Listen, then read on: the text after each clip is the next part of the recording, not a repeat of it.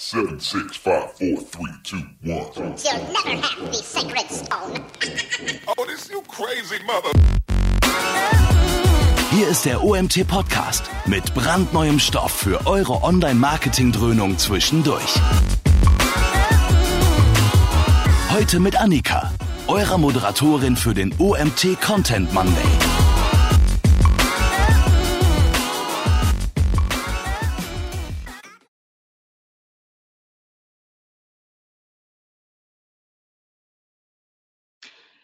Herzlich willkommen da draußen zu unserem heutigen OMT-Webinar. Ähm, heute mit Kevin Indig. Erstmal schön, dass ihr alle dabei seid. Ähm, wenn ihr euch fragt, warum Mario heute nicht moderiert, das sind ja die meisten von euch gewöhnt, die jetzt öfter unseren Webinaren folgen. Ähm, ich darf heute nochmal Vertretung machen und ähm, genau, heute das Webinar beziehungsweise den Kevin anmoderieren. Ähm, wir haben jetzt äh, pünktlich gestartet, ähm, warten aber auch noch auf einige Teilnehmer. Also genau, die ein oder andere Minute können wir sozusagen jetzt mit der Vorstellungsrunde beginnen.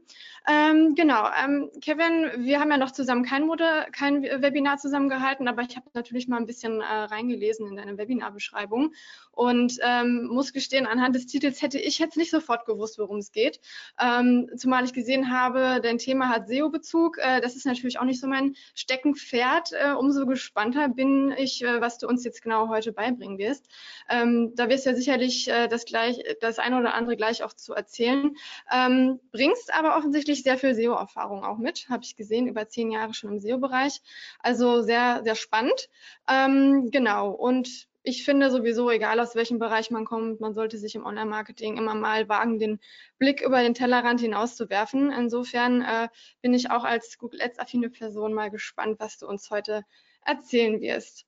Genau, so langsam füllt sich hier unsere Teilnehmerzahl. Ähm, ich sage auch nochmal vorneweg, ähm, ihr könnt sehr gerne Fragen natürlich einreichen. Wir haben ja hier eine Chat-Funktion, also einfach gerne nutzen während des Webinars und ähm, nicht wundern, wenn wir die Fragen nicht im Webinar stellen. Äh, wir sammeln die Fragen und reichen sie dann, also ich reiche sie dann am Ende an Kevin weiter, sodass wir die dann einfach alle zusammen besprechen. Ähm, genau. Und was wir immer wieder gefragt werden, ist das Thema Videoaufzeichnung. Ähm, was ich natürlich nicht hoffe, ist, dass ihr frühzeitig das Webinar verlassen müsst. Aber wenn dem doch so sein sollte oder ihr wollt das Thema nacharbeiten, kann ja alles sein, dann äh, findet ihr die Aufzeichnung natürlich auch wieder bei uns später online im OMT-Club. Da könnt ihr euch das Ganze kostenlos anschauen, wenn ihr im Club seid. Und das geht auch kostenlos, also dass ihr das schon mal gehört habt. Genau. Habe ich irgendwas vergessen zu Beginn? Ich glaube nicht. Ansonsten, ähm, Kevin, magst du dich einfach selber vorstellen und damit würde ich dir das Wort auch übergeben. Ja, klar, super gerne. Äh, also guten Morgen nach Deutschland äh, und vielen Dank für die liebe Anmoderation, Annika. Ähm, ich klinge noch etwas verschlafen und das liegt daran, dass ich bis eben geschlafen habe. Äh, ich wohne nämlich hier im schönen Palo Alto in Nordkalifornien ähm, in der Nähe von San Francisco, auch als Silicon Valley bekannt. Und ähm, ja, gibt dieses schöne Webinar von meinem ähm, Homeoffice sozusagen. Äh, bin aber sehr, sehr glücklich darüber, auf dem äh, UMT-Webinar zu sein. Äh, Mario und ich hatten das ja schon mal für, äh, ich glaube, für März gescheduled oder für Mai und äh, mussten es aber dann leider nochmal kurzfristig verschieben. Und jetzt hat es aber geklappt. Jetzt sind wir da. Und ähm, wie gesagt, ich freue mich auf jeden Fall tierisch. Ähm, ich werde gleich noch ein bisschen was zu meiner Person sagen, ähm, aber wird dann einfach auch mal langsam mit ähm, der Präsentation beginnen. Wie gesagt, Annika unterbricht mich jederzeit, wenn irgendwas ist. Ähm, ansonsten beantworte ich eure Fragen alle gerne und ähm, legt dann einfach mal los. Also wie gesagt, das äh, Webinar heißt User Intent Mapping on Steroids. Ähm, ist auch vielleicht bewusst ein bisschen ähm, äh, vager gehalten oder ein bisschen äh, undefinierter. Aber ja, es geht um SEO, äh, es geht um Rankings, um Keyword-Recherche und äh, das Ziel ist, euch sozusagen auszurüsten ähm, mit Wissen, was heutzutage wirklich absolut, absolut unverzichtbar ist, würde ich sagen. Ähm, wie gesagt, wenn mein Deutsch ein bisschen holprig ist, tut mir sehr leid. Äh, ich spreche eigentlich den ganzen Tag nur Englisch, deshalb komme ich da manchmal ein bisschen in die Bredouille, aber ich gebe mein Bestes. Ja. Ähm, wie gesagt, mein Name ist Kevin Indig. Ich bin derzeit äh, VP SEO und Content bei G2. Leite da äh, vier verschiedene Teams, Marketing Analytics, Offsite, SEO und Content. Äh, und G2 ist äh, ein Marktplatz für Software, für B2B-Software. Wir hießen bis vor kurzem noch G2 Crowd ähm, und sind eigentlich bekannt als äh, Review-Seite für Software. Ne? Also wenn man zum Beispiel Salesforce bewerten möchte oder evaluieren möchte für seine eigene Firma, dann kann man das bei uns tun. Aber mittlerweile kann man auch ähm, viele der Softwareprodukte bei uns auf der Plattform kaufen. Wir haben noch ein paar andere Applikationen und so weiter und so weiter und so weiter. Also SEO für uns auf jeden Fall ein Riesenthema. Und äh, ich bin auch ein Mentor bei dem German Accelerator. Das ist das offizielle Startup-Programm der deutschen Bundesregierung. Äh, und ich helfe Startups, die bei uns rüberkommen in Silicon Valley, ähm, in Sachen Marketing, Go-to-Market-Strategy, Online-Marketing, also alles, was in diesem Bereich fällt. Ähm, das Programm ist eigentlich sehr interessant. Äh, falls da draußen jemand ist, für den das äh, in Frage käme, kann ich nur empfehlen. Ähm, wie gesagt, die Startups kommen bei uns, wenn sie noch sehr jung sind, entweder für einen Monat rüber ins Valley und werden dann in diversen Dingen geschult. Oder es gibt auch ein, ein Programm für schon ausgewachsene Startups, die dann drei Monate rüberkommen äh, und dann etwas intensiver geschult werden. Ähm, vor G2 war ich bei Atlassian, ähm, wobei die meisten von euch wahrscheinlich eher die Softwareprodukte kennen, wie Jira oder Confluence oder Bitbucket oder Trello.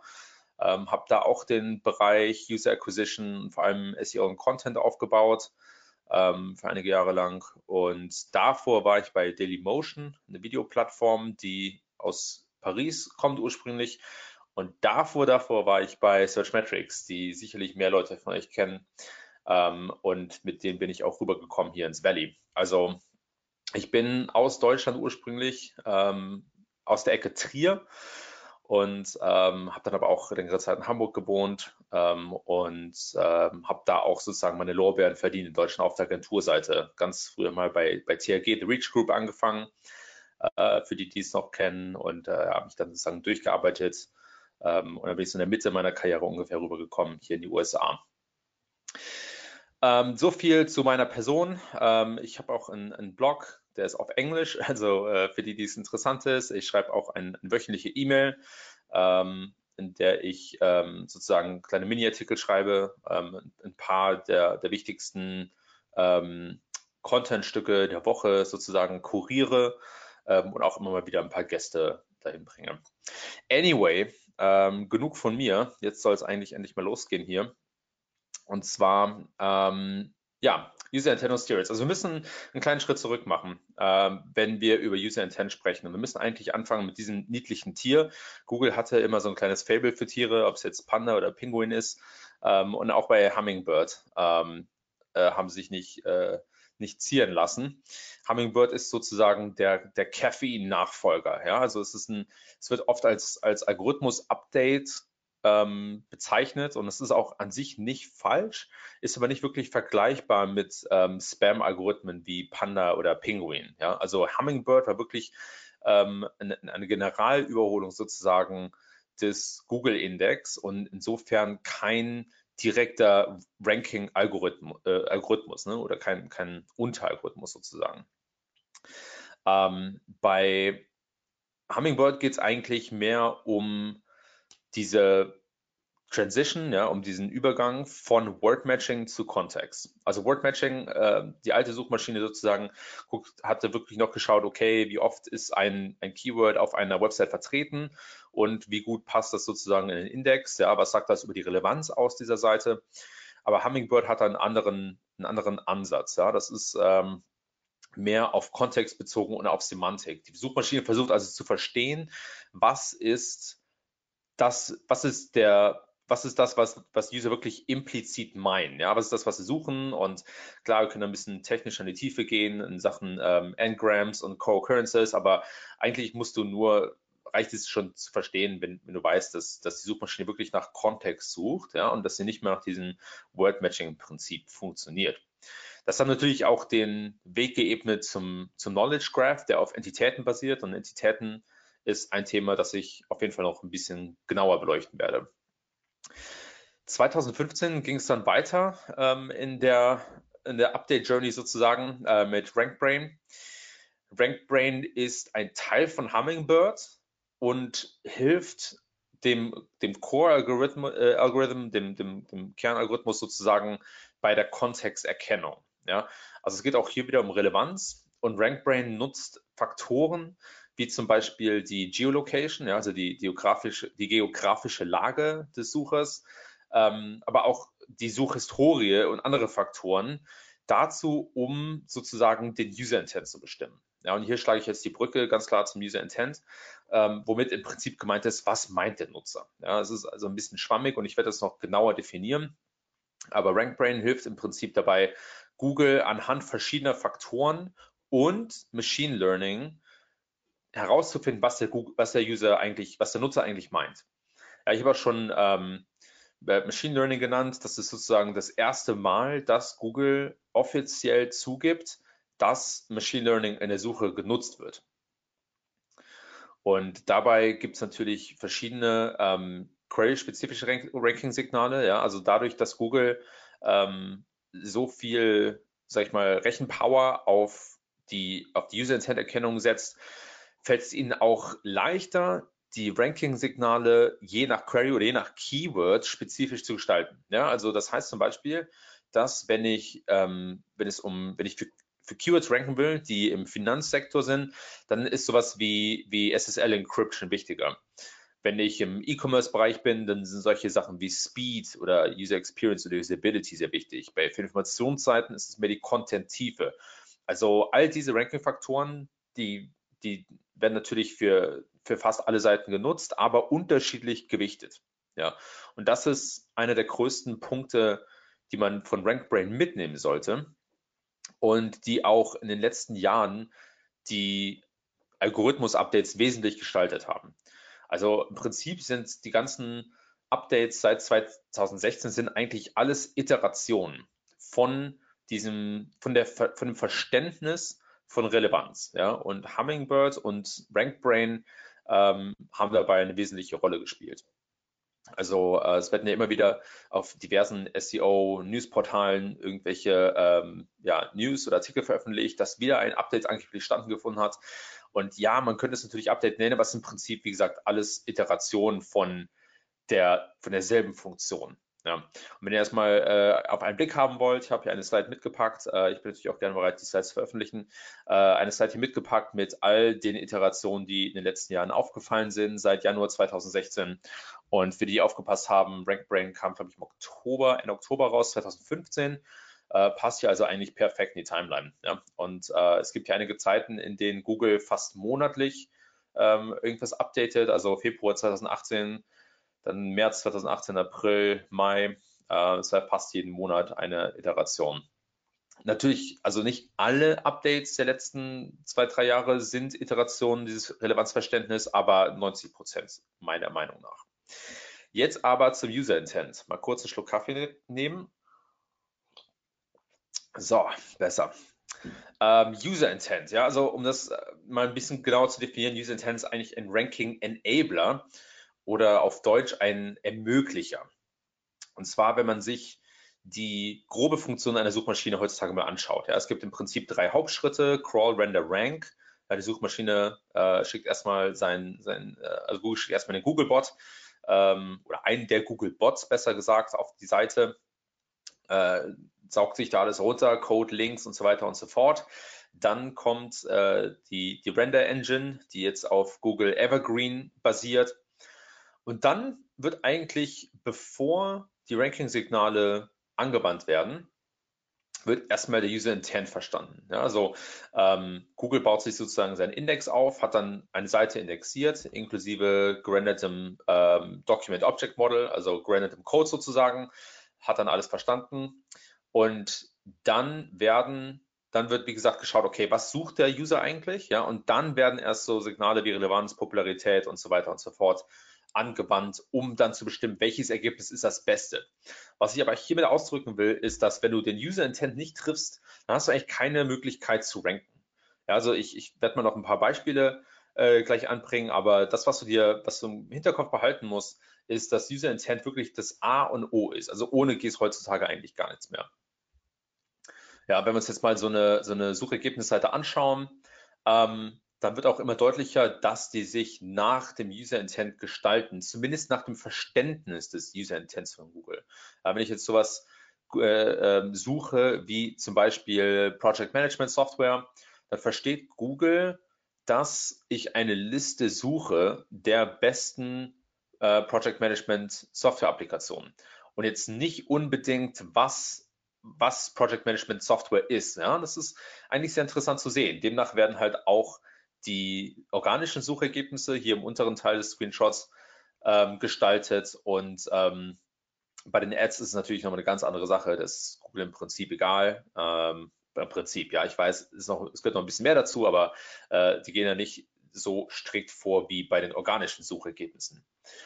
Ähm, genauso sieht es halt auch in anderen Teilen aus. Also äh, wenn ich jetzt sowas suche wie Sneakers äh, mit einem transaktionaleren Intent sozusagen, dann äh, kriege ich halt hier Google Shopping Ads ähm, oder ähm, ein, eine Map Integration, also eine, eine, eine Karte, auf der ich sehen kann, wo ich hier Sneakers kaufen kann. Ne? Also es geht auch wiederum nicht da, um die Möglichkeit zu verstehen, was für Sneakers gibt es denn überhaupt oder gibt es verschiedene Arten oder was gibt es denn für Marken. Es geht hier wirklich direkt darum, hey, kauft doch mal was. Ähm, genauso ist es bei Sushi. Ja, also auch hier geht es darum, wo kann ich Sushi kaufen, was ist das beste Sushi-Restaurant. Und es ist so ein kleines äh, Wikipedia-Ergebnis eingeschlichen, was Sushi definiert. Ich meine, äh, die meisten Leute, ich, ich gehe mal, ich würde jetzt mal grob schätzen, dass 95 Prozent der Leute wahrscheinlich nicht verstehen wollen, was Sushi ist. Ich glaube, das weiß heutzutage fast jeder oder die meisten. Aber ähm, es könnte ja auch hier darum gehen, wie man Sushi zubereitet. Aber nein, für Google ist es ganz klar ein, ein transaktionalerer Hintergrund. Und natürlich dürfen wir heutzutage nicht die, die mobile Suche vergessen. Eigentlich sind die ganzen Desktop-Suchen fast irrelevant, weil heutzutage das meiste über, über Mobile läuft, mit Ausnahmen natürlich, ja. Aber auch wenn wir uns die, die mobilen Suchergebnisseiten mal anschauen, ähm, dann sehen wir diesen User Intent hier sehr gut reflektiert. Ich habe jetzt mal vier verschiedene äh, Queries genommen, Shoes, Nike Shoes, Okay, jetzt kleiner doppelter Screenshot hat sich eingeschlichen. Ähm, Best Shoes for Men and Shoe Inspiration. Und auch hier sehen wir diese äh, wiederkehrenden SERP-Integrationen ja, oder Suchergebnisseiten-Integrationen mit ähm, Maps, mit Google Shopping Ads, ähm, mit äh, Bildergalerien ähm, und auch äh, Shortcuts oder, oder ähm, genaueren Suchen. Ja? Also hier ähm, hilft Google auch gerne mal dabei, äh, vor allem bei der Bildersuche, die Suche etwas genau zu definieren. Äh, das rollen sie aber auch immer weiter so aus. Ja? Und so kann man sich halt, so kann man halt sehr gut verstehen, dass dieser User Intent auch in den Suchergebnisseiten wiedergespiegelt wird. Das ist für uns natürlich ganz interessant und ich werde auch gleich weiter oder etwas genauer erklären, wie man das sich zunutze machen kann. User Intent hat aber auch Saisonalität. Ja, es ist nicht so in Stein gemeißelt. Es kommt auch ein bisschen auf den Query oder auf das Keyword selbst an. Das hier ist zum Beispiel die Suchergebnisseite von Independence Day in den USA und 90 oder die meiste Zeit des Jahres kriegt man eigentlich dieses Bild hier zu sehen. Also äh, es geht wirklich um den Film Independence Day. Ja. Wir haben hier ein IMDb äh, ähm, äh, Wikipedia, Fox Movies und natürlich eine Knowledge Graph Integration äh, wo es um den Film geht und nur ein Wikipedia-Resultat, wo es um den Feiertag geht. Das ändert sich aber natürlich, wenn es äh, auf den Feiertag zugeht. Also ich habe leider keinen kein Screenshot äh, mehr äh, machen können, aber das hat vor zwei Wochen noch ganz anders ausgesehen. Da ging es wirklich um den Feiertag.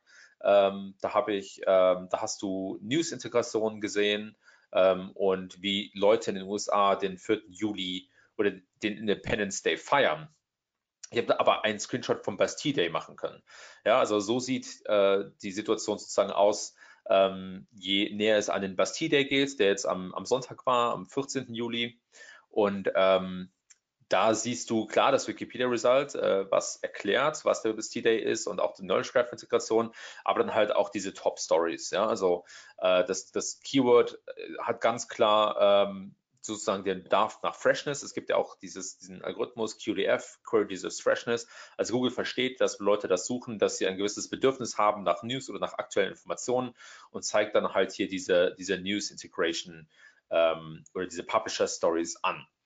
Und das hat auch ganz klar mit dem User Intent zu tun. Ja, also solche Signale wie Freshness oder Saisonalität, die fließen auch direkt in den User Intent rein. So, nach einem Schluck Kaffee geht's weiter. Google versteht mittlerweile auch implizite Suchen. Implizit heißt, dass ich nicht genau ausdrücke, was ich eigentlich suche. Ja, wie zum Beispiel hier ähm, habe ich gesucht, what's the movie with the bus that can't stop? Ja, also das, der, der Film mit dem Bus, der nicht anhalten darf, sozusagen, das ist natürlich Speed. Ähm, und Google versteht das ganz klar. Ja? Für Google ist das kein Problem. Und die Frage ist natürlich, wie machen Sie das? Ja? Äh, wie, wie können Sie das eigentlich verstehen? Und die Antwort sind die, die vorher genannten Entitäten. Ja? Hier haben wir mal so einen Entitätengraph angezeigt und diese, diese, dieser Graph basiert eigentlich auf sogenannten Triplets. Ja? Also Entitäten sind, ähm, ist ein, ein Ansatz, Informationen zu strukturieren, der ähm, relativ äh, Free Flow ist. Also der ist eigentlich sehr, ähm, soll ich mal sagen, abstrakt. Ja, man kann sich das wie so eine Art Hashtag-Struktur vorstellen. Ja, Hashtags, ähm, die, die funktionieren auch auf einer Ebene. Es gibt, gibt ja keine Hierarchie in, in Hashtags. Ja, und Entitäten sind im Prinzip anders, äh, sind im Prinzip genauso. Ja, und die sind anders insofern, dass die, wie gesagt, mit diesen Triplets funktionieren und Triplets ähm, sind immer ein äh, Objekt, äh, Subjekt und Prädikat, wenn ich das noch richtig hinkriege aus dem Deutschkurs von damals. Ne? Also immer ein, äh, ein Nomen, ein, ein äh, Verb und ein weiteres Nomen im Prinzip. Ähm, und hier auf diesem Graphen äh, kann man sich das so vorstellen, das ist sozusagen die Repräsentation von dem Satz, Paul, Paul Schuster was born in, in Dresden oder Paul Schuster wurde in Dresden geboren. Ja?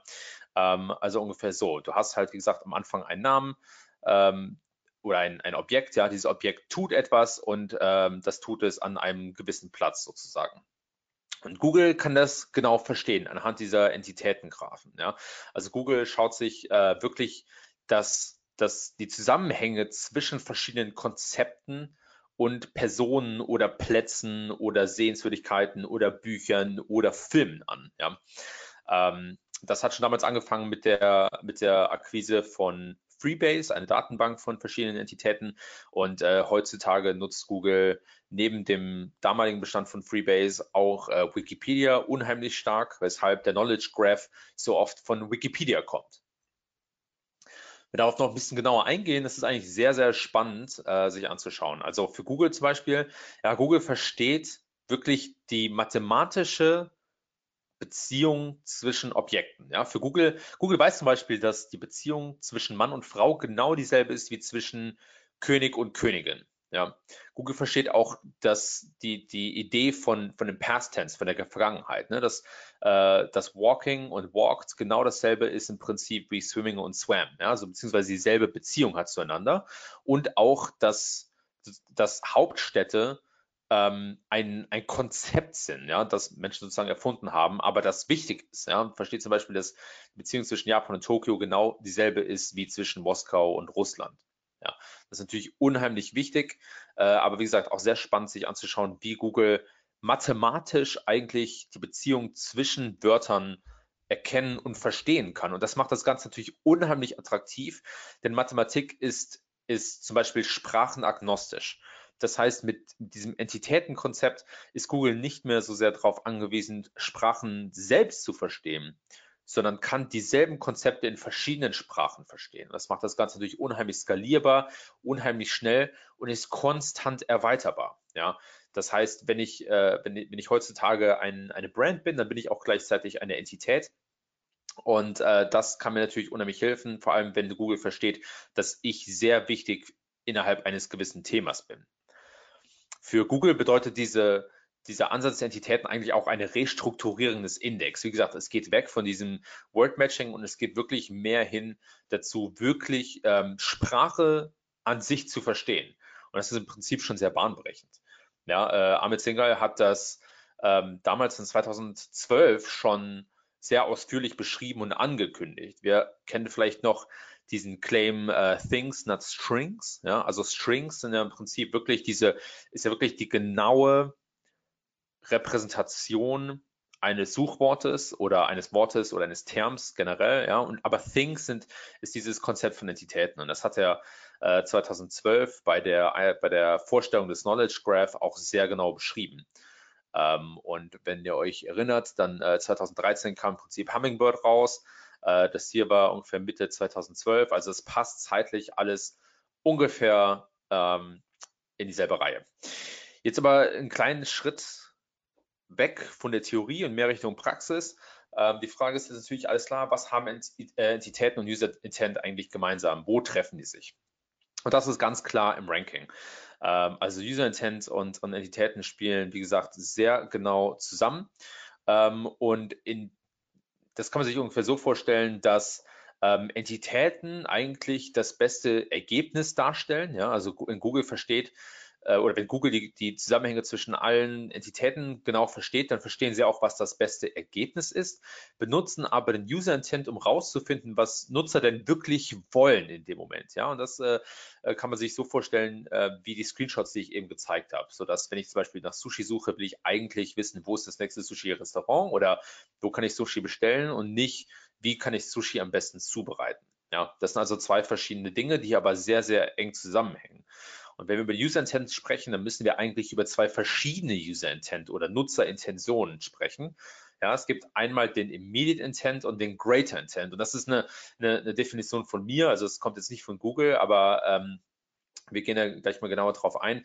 Im Prinzip kann man sich das aber so vorstellen, dass Google dazwischen unterscheidet, was will ich jetzt in dem Moment und was will ich eigentlich im Ganzen? Ja, also jetzt im Moment will ich oft ein kleines Problem lösen, aber im Ganzen geht es oft um größere Probleme. Ja.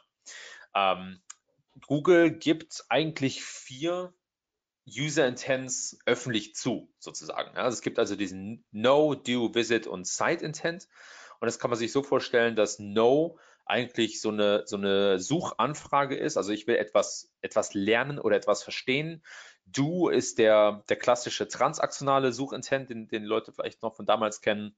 Visit heißt, ich möchte, möchte wirklich in Person äh, suche ich ein, also ich suche eine, eine, äh, eine, eine Location, einen Ort und Site ist dann diese, diese klassische navigationale Trans, äh, äh, Quatsch, navigationale Suchanfrage, wo ich zu einer gewissen Seite navigieren möchte. In den äh, Quality Rater Guidelines, die ich euch übrigens extrem stark empfehlen kann, nochmal ganz genau durchzulesen, ähm, unterscheidet Google dann auch in der No ähm, Situation nochmal zwischen No und No Simple. Ne? Also diese No Simple äh, Suchanfragen sind wirklich diese ganz einfachen Informationen, die sehr schnell auszuspielen sind. Und diese No-Suchanfragen sind dann schon etwas komplexer. Ja, also bei No Simple geht es wirklich darum, äh, keine Ahnung, wie wird das Wetter? Äh, was ist die Hauptstadt? Wie gesagt, der Mongolei. Übrigens Ulaanbaatar. Habe ich gegoogelt. Ähm, und bei No Simple geht es aber wirklich um die komplexen Dinge. Ne? Warum hat der 30-jährige Krieg angefangen? Oder äh, was weiß ich was, wie heilt man eine Krankheit und so weiter und so fort. Was, also diese Informationen äh, oder Suchanfragen, die nicht so leicht zu lösen sind. In echt gibt es aber wahrscheinlich hunderte von User Intents. Na, ich habe hier noch mal ein paar ähm, zusammengewürfelt. Also diese, diese vier oder vielleicht fünf User Intents, die Google öffentlich zugibt, sind vielleicht interessant ein, für, für ein generelles Verständnis, aber in der Praxis sehen wir da wirklich weitaus mehr. Zum Beispiel, wenn ich nach sowas suche wie Agile Software Tools, was vergleichbar wäre mit Project Management wie vorhin, dann möchte ich vielleicht eine Übersicht dieser, dieser Tools, ähm, aber ich möchte vielleicht auch das Beste auswählen oder das Beste runterladen oder mich für die beste Applikation anmelden. Ja, wenn ich sowas wie Harry Potter Amazon suche, klar habe ich dann eine, eine, eine Site, Intention. Also ich möchte zu Amazon navigieren, ich möchte aber wahrscheinlich auch gleichzeitig dieses Buch bestellen oder den Film schauen oder den Film bestellen. Ähm, also da ist auch eine transaktionale Suche, äh, Suchintention dahinter und so weiter und so fort. Ja, es gibt auch noch Queries, die gar nicht direkt da reinfallen, zum Beispiel wie Jira versus Asana. Das ist ein, ein sogenannter Versus Query oder Versus Intent, wo ich zwei verschiedene Produkte vergleiche. Das ist für uns bei G2 natürlich sehr relevant. Und dann suche ich auch oft nach gewissen Formaten, ja, nach gewissen Medien, die ich dann woanders nochmal benutzen kann. Cat-Memes zum Beispiel, die ich dann im Slack-Channel nochmal anbringe. Und das Interessante, was ich dann am Anfang schon mal angedeutet habe, ist, dass die Suchergebnisse sich ja nach diesem Intent richten und die Suchintegration nach dem Intent ausgespielt werden. Ja, das heißt, ich kann mir also eine, eine Liste anlegen ähm, und gucken, okay, ähm, nach, nach welchem Intent werden denn welche SERP-Features oder SERP-Integrationen ähm, ausgespielt. Ja. Und der ganze Gedanke hinter diesem User Intent Mapping on Steroids ist eigentlich zu sagen, okay, ähm, wenn ich all die SERP-Features meiner, meiner Keywords oder der Keywords, die für mich interessant sind, mir anschaue, dann kann ich den User Intent daran erkennen. Und um das zu machen, gibt es eigentlich eine kleine Fünf-Schritt-Reihenfolge. Ja, ähm, wenn ich also oft, also es gibt eigentlich ein, paar verschiedene Use Cases hier. Ja, also entweder ich sehe, dass plötzlich meine Keywords schlechter ranken und verstehe aber nicht warum. Ja, also es gibt kein technisches Problem. Der Content hat bisher super funktioniert, Backlinks passen, aber plötzlich rankt, kriege ich weniger Klicks. Und das kann sehr oft mit einem Wechsel oder einer Änderung im User Intent zusammenhängen. Und durch diesen Prozess kann ich sozusagen erkennen, ob meine Keywords noch den User Intent treffen. Ich kann aber auch von Anfang an klarstellen oder sicherstellen, dass der User Intent hier passt. Und dafür ist dieser Prozess natürlich auch geeignet. Ne? Also es geht wirklich um diese fünf einfachen Schritte. Ich mache eine kleine Keyword-Recherche oder weiß, welche Keywords für mich am, am wichtigsten sind. Ähm, exportiere die mit, mitsamt der, der SERP-Features ich zeige euch gleich genau, wie man das macht. Ähm, schaue mir dann meine Rankings an, äh, versuche dann die Probleme zu identifizieren oder die, die ähm, Lücken zwischen User Intent und meiner, äh, meiner Ausrichtung äh, und optimiere dann anhand dessen. Ja. Und jetzt schauen wir uns kurz ein paar Tools an und wie das genau aussieht. Fangen wir mit Ahrefs an. Die machen das meiner Meinung nach sehr gut. Ich habe hier in, ich habe einfach mal nach acht Keywords gesucht. Man muss hier übrigens kein Projekt für anlegen. Das kann man in einer ganz normalen äh, Breitensuche anstellen. Also ich habe einfach, einfach mal acht Keywords reingeschmissen, ähm, bin dann in die Overview und ähm, habe hier auf die Metrics geklickt. Also nicht in das Overview-Tab, sondern Metrics. Sehe dann hier meine Keywords alle aufgelistet, inklusive der normalen Metriken, die sie ausspielen. Und dann gibt es hier einen Punkt SERP, der aber im User Interface ähm, nicht so fein aufgeschlüsselt ist. Deshalb muss ich hier die Keywords exportieren und kann mir dann in Excel anschauen, ähm, was für SERP-Features pro Keyword angezeigt werden. Ja, und das ist im Prinzip genau das, was ich eben schon mal meinte. Ich habe dann eine schöne Übersicht der, der SERP-Integration oder SERP-Features und kann anhand dessen den User-Intent dann verstehen. Ja. Searchmetrics macht das auch. Ähm, ich bin hier also äh, in einem Projekt. Bei Searchmetrics muss man dafür extra ein Projekt anlegen und kriegt dann auch die Universal Search Integrations angezeigt und die Extended Search Integrations. Also auch hier empfehle ich wieder stark, ähm, die Keywords zu exportieren. Und dann in Excel sehe ich ganz genau, aha, es wird ein Knowledge Graph angezeigt, ein Video, ähm, Video und Knowledge Graph, Image oder Image Pack und Maps und so weiter und so fort und kann dann dessen dann genau verstehen, aha, das beste Ergebnis für den Nutzer ist eigentlich ein, ein, ein Info, äh, Infografik oder ein Video, ja, oder der, der äh, User sucht hier nach einfachen Informationen oder nach komplexen Informationen. Ja, und ich kann das auch äh, bei, bei Searchmetrics noch äh, feiner segmentieren hier. Es gibt also wirklich für jede ähm, für jede sogenannte Extended Search Integration auch nochmal eine, ein eigenes Feld. Also ich kann es dann auch hier sehr schön sortieren äh, und mir dann genau anzeigen lassen. Ja. Ähm, wenn ich das Ganze dann mal exportieren würde, ähm, dann würde ich, wie gesagt, auch meine Rankings dazu nehmen. Also im Prinzip äh, die einfachste Möglichkeit ist halt entweder das direkt aus Searchmetrics oder Ahrefs zu exportieren. Das kommt normalerweise mit, wenn man ein Projekt anlegt. Oder man kann auch dann nochmal äh, von der Search Console äh, einen Export starten und ähm, dann sozusagen mit VLOOKUP die, die URLs und die Rankings matchen, egal wie man es macht. Wichtig ist halt im Prinzip diese Aufschlüsselung, hier ranke ich gut und hier ranke ich schlecht oder hier kann ich ranken und hier kann ich nicht ranken. Ja, also sowas, ähm, wenn ich jetzt Nike bin, dann sollte ich natürlich sehr ganz oben ranken für Nike-Shoes. Ähm, aber wenn ich jetzt ein anderer Player im E-Commerce bin, dann ist ein, ein schlechteres Ranking eigentlich okay für so eine Brand-Suchabfrage. Für sowas wie Best Shoes for Men möchte ich aber eigentlich besser ranken. Ja? Ähm, oder What Shoes to Wear, das ist natürlich sehr wichtig äh, für, für einen imaginären ähm, Schuh-Online-Store. Da kann ich hier zum Beispiel sehen, ja, dass ähm, Featured Snippets und Related Questions angezeigt werden. Und das ist für mich eigentlich das Signal, dass der User ähm, mehr oder, oder tiefgründige Informationen haben will. Gut, so tiefgründig wird es bei Schuhen jetzt nicht sein, aber er möchte einfach mehr Informationen haben als eine simple Antwort. Ähm, und am besten natürlich auch Images. Ja? Und das ist ein, ein, ein Punkt, den ich sehr oft sehe heutzutage bei Seiten, mit denen ich arbeite, auch bei G2. Ja? Äh, hier sehe ich jetzt zum Beispiel Image Pack, das heißt, der Nutzer hat auch einen visuellen Intent oder ein, ein, ein visuelles Bedürfnis. Das heißt, für mich reicht es hier nicht, einfach nur ähm, die Frage plump zu beantworten, sondern ich möchte sie bitte auch mit Bildern unterlegen. Ja, what shoes to wear. Das ist ja auch ein, ein, ein, ein inspirationaler, eine inspirationale ähm, Nutzerintention, ähm, um es mal auf Deutsch auszudrücken. Das heißt, der Nutzer möchte wahrscheinlich auch Bilder sehen, auf denen Schuhen zu gewissen Outfits ähm, empfohlen werden oder angepriesen werden. Ja, und gleichzeitig ähm, dieses, diese Related Questions initiieren eigentlich, dass ähm, oder, oder implizieren eigentlich, dass ähm, der Nutzer weitere Fragen hat. Ja, und diese Fragen würde ich mir, wenn ich für dieses Keyword ranken möchte, äh, die würde ich mir alle mal anschauen in der Suchergebnisseite und dann auch auf jeden Fall auch auf meiner Seite beantworten. Ja, wie gesagt, auch dieses Image Pack hier, das ist auch ein sehr klassischer Fall eines extrem User Intents. Also wenn ich äh, für sowas wie Shoe Inspiration ranken möchte, dann muss ich eigentlich mit Bildern ranken. Ja, dann ist es der falsche Ansatz, einen Text zu schreiben.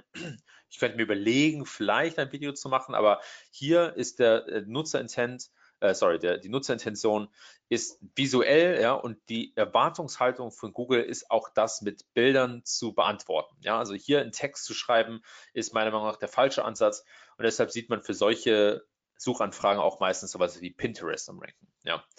Shoes Online, wie gesagt, hat einen, einen klar transaktionalen Intent. Ja, deshalb ähm, zeigt Google hier ähm, die Google Ads oder AdWords Integration ähm, ganz oben oder Google Shopping Ads. Das ist für mich halt ein Zeichen, dass ich hier äh, nicht erklären muss, ähm, wie man Schuhe online am besten bestellt, sondern hier will der Nutzer Online-Schuhe kaufen. Ja, das heißt, hier sollte ich direkt irgendwelche Produkte anteasern oder am besten mitbieten ähm, oder äh, wie gesagt eine Kategorieseite haben für Online-Schuhe, auf der dann auch direkt gekauft werden kann. Ja. Ich hoffe, ich konnte euch das ein bisschen äh, genauer erklären, um das mal kurz zusammenzufassen. Äh, es gibt ja eigentlich sechs Dinge, die du ähm, die du mitnehmen solltest. Ja, also schau auf die Suchergebnisse, guck, was Google da anzeigt und schau dir die SERP-Features an. Ja, also schau dir an, was für Integrationen kann ich hier sehen und was kann ich daran ableiten für meinen eigenen Content. Vor allem, wenn eine dieser Iterationen ausgelaufen ist und sich der Traffic verschlechtert hat oder einfach gesunken ist. Also schau, ob das, was du bietest oder was du denkst, was der User Intent ist, ob das wirklich noch mit der Realität übereinstimmt.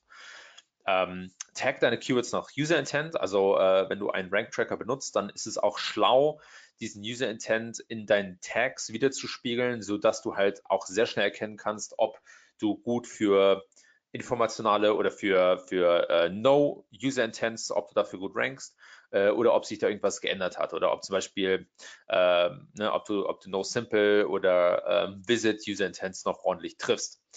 Analyze Entitäten. Hier habe ich äh, Englisch und Deutsch einmal gemischt, für die, die aufgepasst haben. Äh, analysiere Entitäten natürlich. Es gibt da von Google ähm, ein, eine, API, eine API.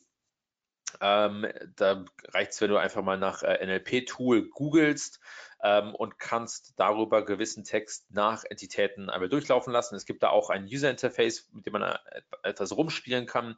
Ähm, aber im Prinzip kannst du halt auch, wenn du einen Google Cloud-Account äh, hast, kannst du da auch Text in größeren Massen rüberspielen und dir dann von Google sagen lassen, welche Entitäten es erkannt hat in deinem Content und ähm, wie wichtig diese Entitäten innerhalb des Kontexts sind. Also super, super schlau und super wichtig.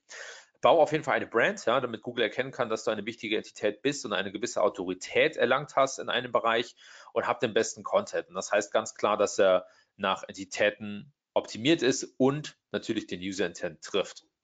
Und das war jetzt die Präsentation von mir. Wie gesagt, wenn ihr äh, mir folgen möchtet auf Twitter oder Facebook oder auf meinem Blog oder auf meiner wöchentlichen E-Mail genannt TechBound, äh, dann findet ihr mich unter meinem echten Namen äh, oder auf meiner Website.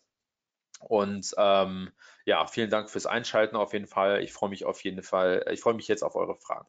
Danke. So, ich komme mal langsam wieder dazu.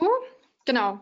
Ähm, es sind bisher noch keine Fragen eingegangen. Also erstmal, Kevin, vielen Dank für, für das Webinar. Ähm, und wie ich eingangs sagte, ähm, man stellt dann immer doch wieder fest, dass äh, ja es nicht nur für SEO ganz interessant ist, solche Sachen, oder für SEOs interessant ist, sowas mal zu hören, sondern auch, ähm, ja, ich meine, WWSEA sind nicht so ganz weit weg, weg von der Google-Suche, insofern äh, auch für mich interessant gewesen.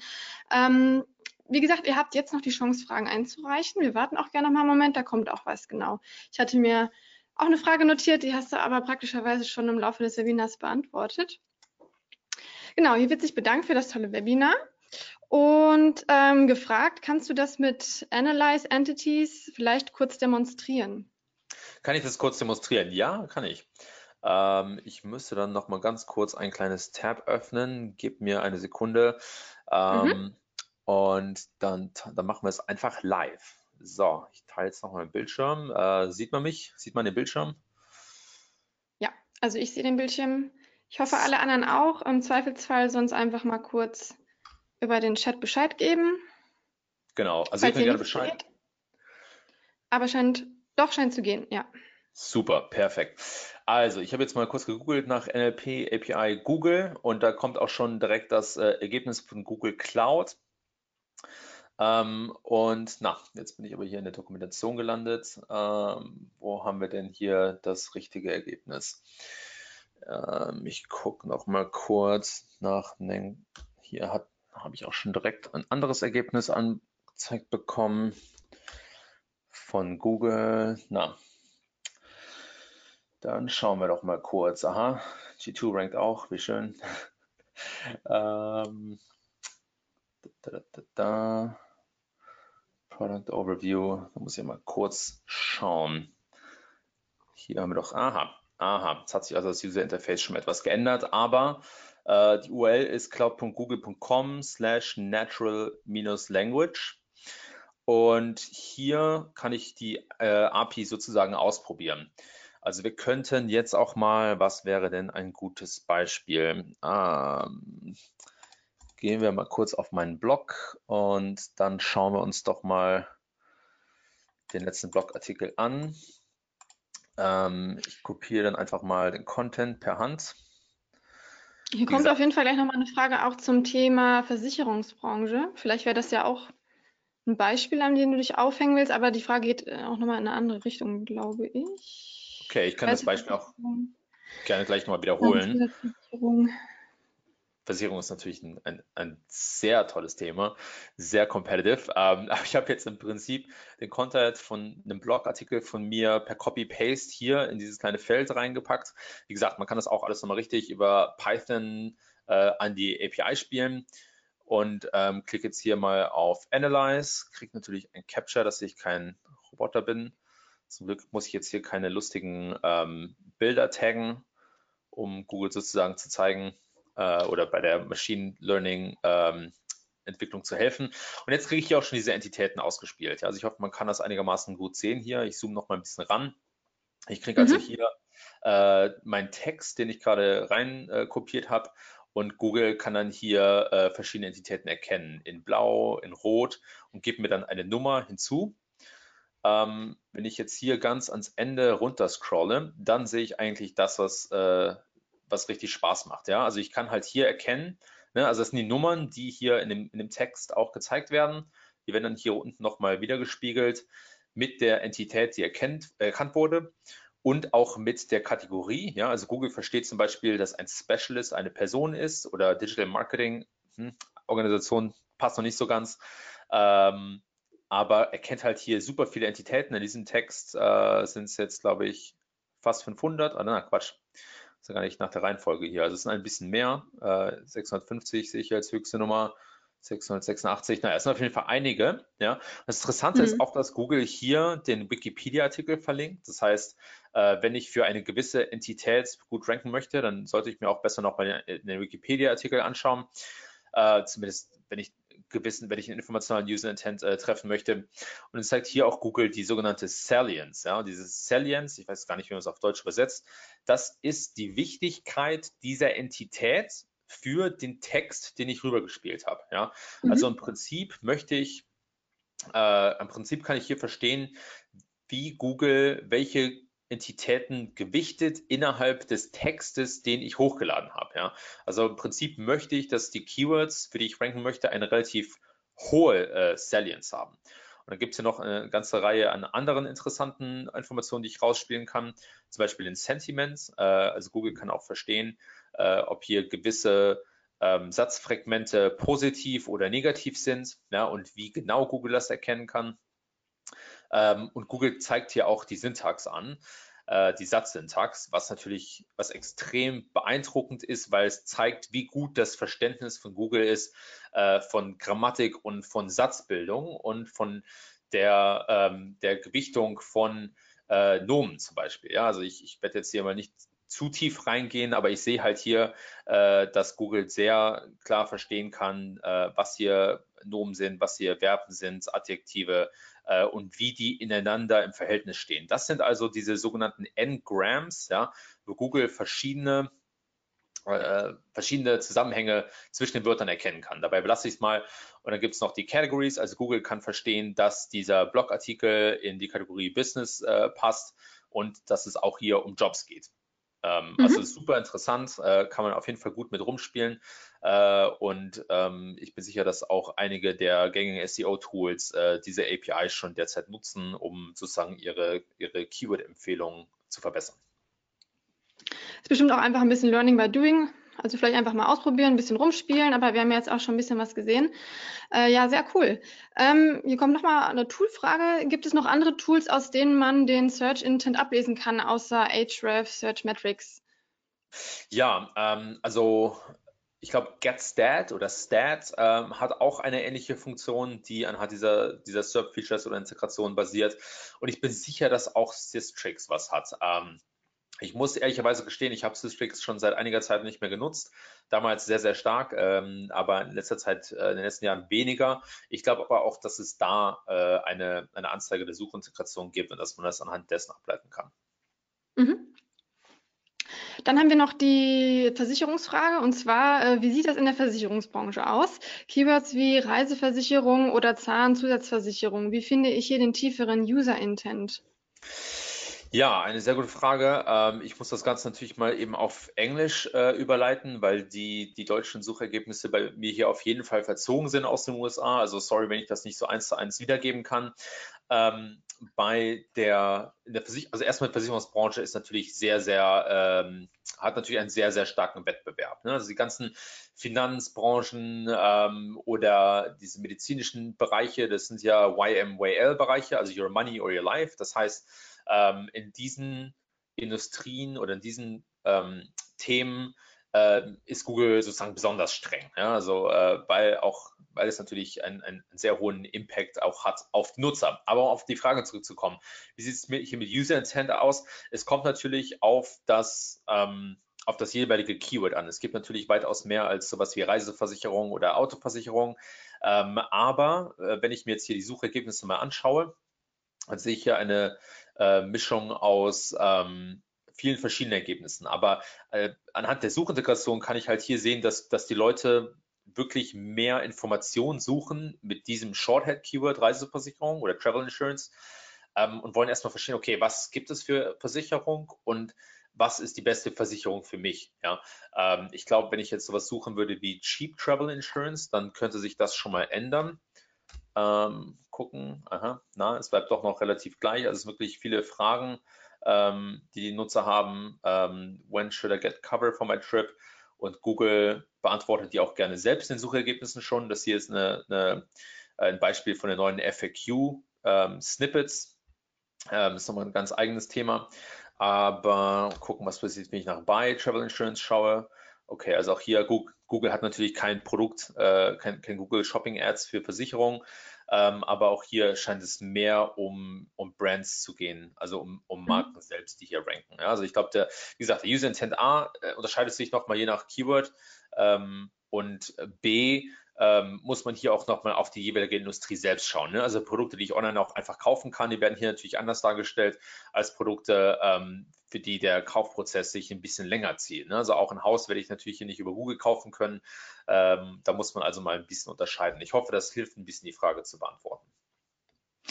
Ja, ich denke schon. Ansonsten einfach gerne nochmal hier im Chat Bescheid geben. Ähm, bei dieser Rubrik People um, also ask, das hat mich gerade erinnert, dass wir intern zum Beispiel Termlabs, äh, Termlabs nutzen. Ich weiß nicht, ob das einige von euch kennen oder ob du das kennst.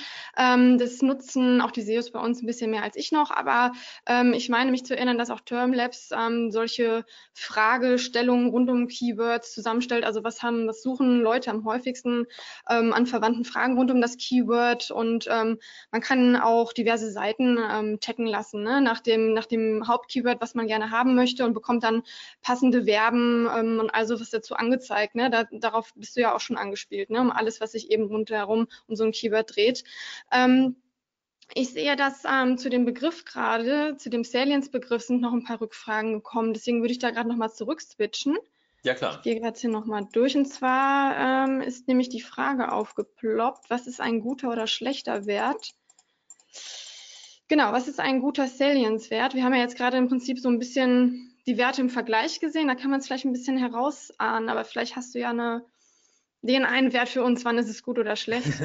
ja, es ist eine fantastische Frage, ja, ähm, weil das, äh, es gibt eigentlich nicht diesen einen Wert. Ne? Also es gibt nicht diese, diese Grenze, wo man sagt, okay, ab 0,01 ist es super und äh, aber drunter ist es ganz schlecht. Ja, muss verstehen, dass all diese Werte hier sich auf den Text beziehen und nicht auf den gesamten Google-Index. Ja, das heißt also nicht, dass wenn ich ähm, 20 mal Specialist in meinen Blogartikel schreibe, ähm, dass das dann automatisch gut ist und dass das die Salience nach oben treibt. Also Google versteht den Text wirklich implizit und auch die Bedeutung der verschiedenen Wörter und Sätze und kann mir anhand dessen erklären, warum Specialist eine höhere Salience hat. Und wie gesagt, ich kann diese Salience auch nur auf den Text beziehen, nicht auf alle Google-Suchergebnisse.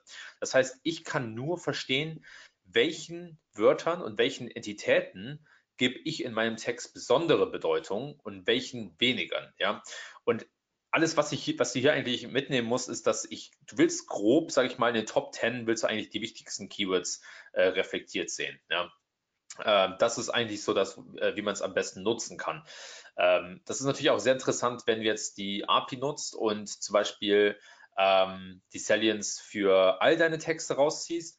Und dann kannst du auch solche Spielereien machen, wie die mit den Wikipedia-Artikeln zu vergleichen. Ja, also diese Salience ist besonders interessant, wenn es um Wikipedia geht. Ich kann, ähm, müssen wir jetzt mal, müssen jetzt mal ein Beispiel vorbereiten, aber was man halt machen könnte, ist dieses User Interface nutzen, ähm, und das einmal für die Top 3 oder Top 5 Suchergebnisse für das Keyword, für das du ranken möchtest, durchzuspielen und dann zu gucken, wie unterscheidet sich denn die Salience und wie unterscheiden sich die Entitäten, die gefunden wurden in meinem Text. Ne? Also du kannst das mhm. sehr, sehr einfach machen mit, mit Excel.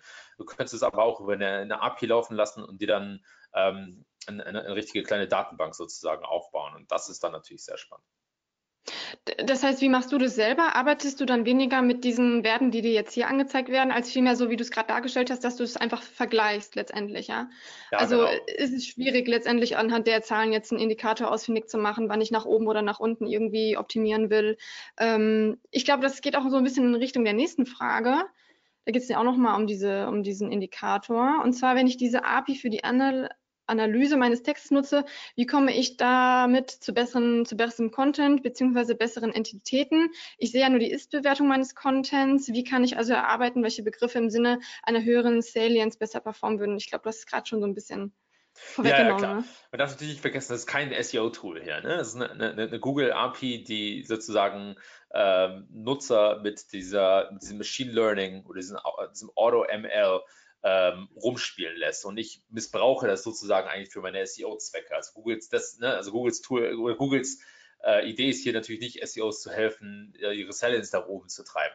Äh, es gibt natürlich ganz andere äh, Nutzeranwendungen. Aber wie gesagt, im Prinzip ähm, vergleich deinen Text oder vergleich deinen Content mit den Top-Ergebnissen, ja, weil im Prinzip heutzutage ist es so eine self-fulfilling prophecy. Ja. Die Top-Ergebnisse sind das, was Google erwartet und wenn du für diese für dieses Keyword ranken möchtest, dann schau dir an, was die machen und dann mach es sozusagen besser. Ja, das ist ein Prinzip, ja. Da ist natürlich noch ein bisschen mehr dahinter. Aber deshalb, ähm, ich, wir nutzen das ähm, im Vergleich halt, wenn, wenn wir nicht so ranken wie erwartet, dann gucken wir uns halt an, okay, wie sieht denn hier die Entitätenverteilung und die Salience aus äh, für die Top-Ergebnisse. Ähm, und ähm, überprüfen das dann auch über die Zeit hinweg. Also im Prinzip könntest du einen Content schreiben, äh, kannst es hier reinspielen, merkst, ah, okay, äh, die Salience stimmt noch nicht so richtig oder ich habe noch nicht dieselben Entitäten äh, abgedeckt wie, die, wie der beste Content. Und dann kannst du es nochmal hochladen und es dann auch eins zu eins vergleichen mit den verschiedenen Versionen deines Contents. Ähm, also, wie gesagt, äh, hier gibt es bestimmt auch noch ein paar interessantere ähm, äh, Möglichkeiten, das Tool zu nutzen für die richtig technischen Frickler, die daraus irgendwas Cooles bauen können. Ähm, ich weiß aber, dass einige Tools auch jetzt schon ähm, ähnliche Konzepte nutzen wie diese Co-Occurrence-Analyse oder diese sogenannten N-Grams. Also ähm, das soll, das findet auch immer mehr Einzug in die Tools und dann muss ich mir auch bestimmt bald äh, hier nicht mehr diese komische API äh, irgendwie äh, zurechtbauen, sondern äh, kann das dann ganz bequem in, in der, im Tool meiner Wahl benutzen. Aber für die Leute, die jetzt schon äh, interessiert sind, äh, wie gesagt, dieses User Interface ist halt ganz spannend. Mhm.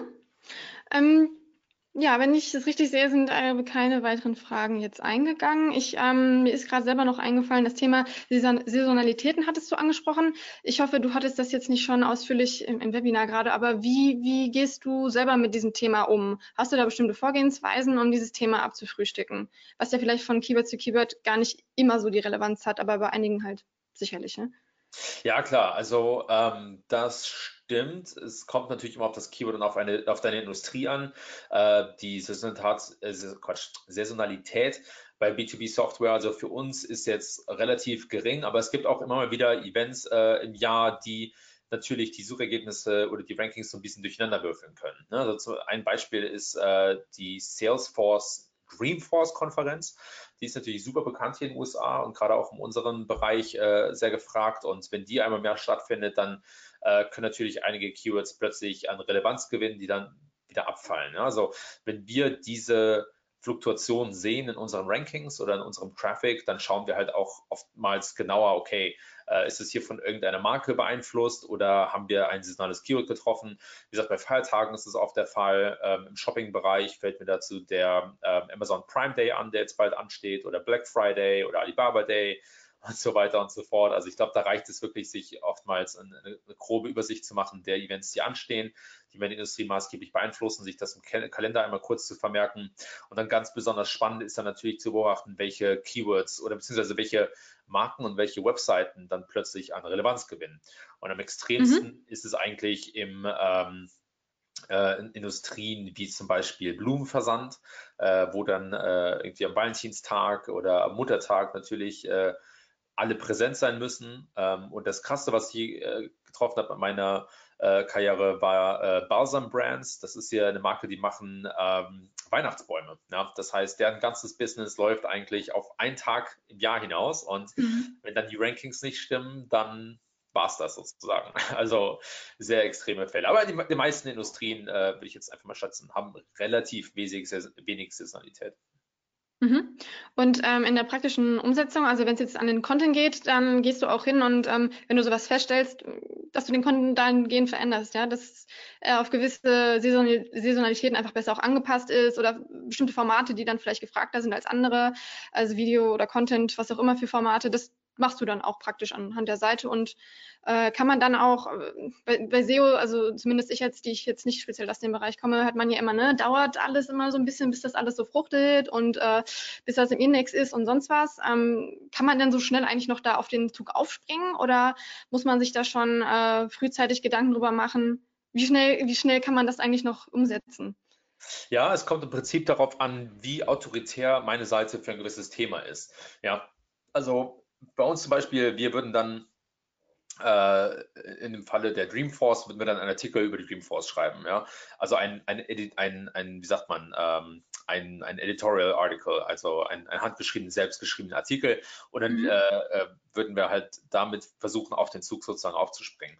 Ähm, es kommt aber darauf an, wie autoritär Google uns erachtet für das Thema Salesforce oder Dreamforce oder Konferenzen generell. Ne? Wir sind natürlich nicht die, die, die, größte Autorität, aber dadurch, dass mhm. wir halt in der Softwarebranche schon eine gewisse Autorität haben, äh, funktioniert das dann meistens. Ähm, bei, bei solchen extremen Industrien wie Blumenversand ist es natürlich ist es, ist es weniger ein Thema, äh, weil da die, die meisten Seiten sich sowieso schon positionieren im, im Blumenbereich. Ne? Aber ja. im Prinzip kommt es auf, auf die Autorität an ähm, und aber wie gesagt, im ersten Schritt muss natürlich erstmal der User Intent getroffen werden, wo du absolut recht hast. Ne? Also ähm, ist, hast du, bietest du ein Format, was überhaupt relevant ist für diese Suchanfrage und dann wird erst in Betracht gezogen, wie autoritär du bist. Ne? Also es kommt im Prinzip immer auf diese zwei Faktoren zurück oder diese zwei Bereiche Relevanz und Autorität. Mhm. Jetzt äh, sind doch noch zwei Fragen eingegangen. Damit mache ich jetzt nochmal gerade weiter. Hättest du mehr Beispiele dafür, welchen User-Intent man äh, von welchen SERP-Features ableiten kann? Ja, also ich habe eine ganze Liste ähm, in einem Blogartikel ähm, geschrieben, der User Intent on Steroids heißt. Äh, findest du auch bei mir. Da habe ich nochmal eine ausführlichere Liste. Und ähm, dann äh, müsste ich nochmal ein bisschen suchen. Äh, ich hatte da letztens nochmal eine coole Auflistung gesehen von äh, verschiedenen User Intents, aber ähm, es ist vielleicht eine dumme Antwort, aber du googelst, findest du da einige übersichtliche Grafiken und, und was weiß ich was für Listen, wo Leute das nochmal genauer aufgeschlüsselt haben. Das, das, die, die Challenge bei der Geschichte ist eigentlich, dass sich der User Intent auch ständig weiterentwickelt. Ja? Also dass die, dass die Nutzer anhand der Möglichkeiten auch ständig ähm, neue Intentionen formen, wie zum Beispiel, ich möchte eine App downloaden oder ich möchte einen Podcast hören, äh, mittlerweile auch äh, oder bald auch in der Suche selbst. Also das ist ständig im Wandel und Google, Google iteriert auch ständig sein Verständnis von verschiedenen Nutzerintentionen und wechselt demnach auch die SERP-Integration. Also ein wichtiger äh, Faktor, der äh, den, den, ich jetzt nicht so klar gezeigt habe, aber den man berücksichtigen muss, ist, dass es auch gemischte Nutzerintentionen gibt, ja, wo Google nicht 100% sicher ist, okay, wollen die Leute was kaufen, wollen die was verstehen, wollen die, ähm, wollen die Bilder, wollen die Videos, also mhm. es gibt auch sehr viele Mixed User Intents. Mhm. Ähm, hier kam nochmal ein, eine Rückfrage zu dem Salience-Wert tatsächlich wieder. Der scheint äh, die Masse zu bewegen. Ähm, und zwar hat gerade jemand die API ausprobiert und dabei sind wohl viele identische Keywords mehrfach angezeigt worden, aber mit unterschiedlichen Werten. Äh, mal 1, mal 0,12, mal 0,01. Hast du da eine Idee, woran das liegen kann? Ja, das könnte auch mit der Klassifizierung der Entitäten zusammenhängen. Also ob Google denkt, es ist eine Person, eine Organisation ähm, oder ein Ding. Und dabei würde ich halt die Salience dann auch auf diese Klassifizierung zurückführen. Ne? Also Specialist äh, Salience kommt hier sicherlich auch nochmal, okay, hier unten vor, auch als Person, ähm, dann auch hier nochmal groß geschrieben, auch hier nochmal klein geschrieben. Ähm, mhm. Wahrscheinlich, weil ich das selbst dann auch am Satzanfang einmal stehen hatte hier und dann äh, äh, mittendrin im Satz. Ähm, da muss man natürlich ein bisschen äh, gucken da, oder in, in Betracht ziehen, dass Google wenn die unterschiedlich geschrieben sind, die dann auch unterschiedlich bewertet. Wahrscheinlich gleich clustert, also in, in, äh, in denselben Top steckt, also schon versteht, aber die hier nochmal ähm, anders aufsplittet. Ja, und hier würde ich mich tatsächlich nach dem höchsten Salience-Wert äh, richten, ähm, wenn ich dann gucke, welche Entität am meisten Bedeutung hat. Mhm. Ja, das stand jetzt hier in der Frage nicht mit dabei, ob das unterschiedlich, also äh, Klein Großschreibung war oder verschiedene, verschiedene Entitäten. Alexander, äh, gerne nochmal vielleicht präzisieren, du hast ja die Frage eingereicht. Ähm, dann gebe ich das gerne nochmal weiter. Ähm, war identisch geschrieben, sagt er gerade, schreibt er gerade. Okay. okay. Interessant. Da würde ich mich da nach dem höchsten Salience-Wert richten und äh, wie gesagt, im Prinzip hast du da keine, kein, kein, ähm, keinen weltbewegenden Unterschied, ne? ob das jetzt ein paar Mal vorkommt oder nicht. Ähm, denn du, die, die Idee ist ja auch nicht, diese Liste bis aufs Kleinste runter zu hacken und dann zu gucken, oh, okay, äh, warum ist mein Salience-Wert jetzt hier 0,001 und hier 0,002, sondern wirklich das, das Grobe rauszunehmen. Ne? Wenn du das jetzt allerdings auf, auf äh, also hochskalierst und sagen wir mal, du analysierst 1000 Texte, ja, dann würde ich wahrscheinlich die, ähm, die, äh, die würde ich sowieso ab einem gewissen ähm, eine, bei einer gewissen Anzahl der Entitäten äh, wahrscheinlich sowieso äh, äh, den Longtail sozusagen abschneiden. Also das heißt, äh, ich habe jetzt hier, keine Ahnung, 1000 Entitäten im Text oder sowas. Ich werde wahrscheinlich nicht 1000 Entitäten mit anderen, mit 1000 anderen Texten vergleichen. Ja, es wird mhm. wahrscheinlich auf die 10 oder 50 wichtigsten Entitäten hinauslaufen. Aber das ist dann im Prinzip, wie gesagt, eine Skalierungsfrage und eine, eine, eine NLP-Frage auch. Aber ich bin mhm. auch gerne bereit, nach dem ähm, Webinar noch irgendwie über Twitter oder E-Mail oder sonst was, äh, können wir da gerne nochmal genau in die Materie einsteigen. Mhm. Ähm, der Alex schreibt gerade auch nochmal, war mir unsicher, ob Google den Text, wenn er identische Begriffe, in Klammern mehrfach aufführt. Äh, da dachte Google, müsste es zusammenziehen. Ähm, hier kam aber auch gerade auch nochmal der Hinweis, ähm, dass offensichtlich auch Singular- und Pluralformen unterschiedlich oder separat aufgeführt werden. Also das Tool scheint es dann äh, sehr genau zu nehmen an der Stelle. Ja, ja, ja, macht auch Sinn. Genau. Gut, ähm, ich hoffe, ich habe niemanden übergangen hier äh, hinsichtlich der Fragen. Ansonsten kam hier gerade auch nochmal die Frage zum Recording. Ähm, hatte ich auch nur kurz eingangs erwähnt, deswegen sage ich es auch nochmal. Ähm, ja, ihr könnt die Aufzeichnung ähm, später, also spätestens morgen bei uns im Club erhalten, kostenlos, wenn ihr im Club seid. Aber auch das könnt ihr kostenlos machen über unsere Website. Also einfach ähm, dahin navigieren, wo ihr euch angemeldet habt zum Webinar Genau, und schaut doch auch einfach mal vorbei, was wir demnächst noch so an Themen haben. Ich habe jetzt ähm, ehrlich gestanden gerade das nächste Webinar-Thema gar nicht auf dem Plan, aber ähm, ihr kennt bestimmt unsere Webinar-Übersichtsseite, da schaut einfach mal vorbei. Ähm, hier kommt auch nochmal über den Chat ganz viel Lob an dich, Kevin. Vielen Dankeschön. Dank also nochmal, ne? gebe ich gerne auch nochmal persönlich weiter und ähm, genau, vielen Dank, viele Grüße aus Augsburg. kommt hier auch noch, aus Hofheim auch viele Grüße. Genau, ja, dann sind wir soweit durch. Ich bedanke mich auch nochmal im Namen vom OMT und äh, hat mir sehr viel Spaß gemacht. Wenn ihr keine Fragen mehr habt und ähm, Kevin, du auch nichts mehr loswerden willst, dann ähm, genau, dürfen wir uns verabschieden. Und ich hoffe, wir sehen uns, äh, beziehungsweise ihr den Mario wahrscheinlich als Moderator demnächst wieder bei den OMT-Webinaren. Ja, vielen Dank. Ja, gern geschehen. Dann macht's gut, bis zum nächsten Mal und äh, habt einen guten Resttag. Ist ja schon, ist ja schon am Nachmittag. Genau.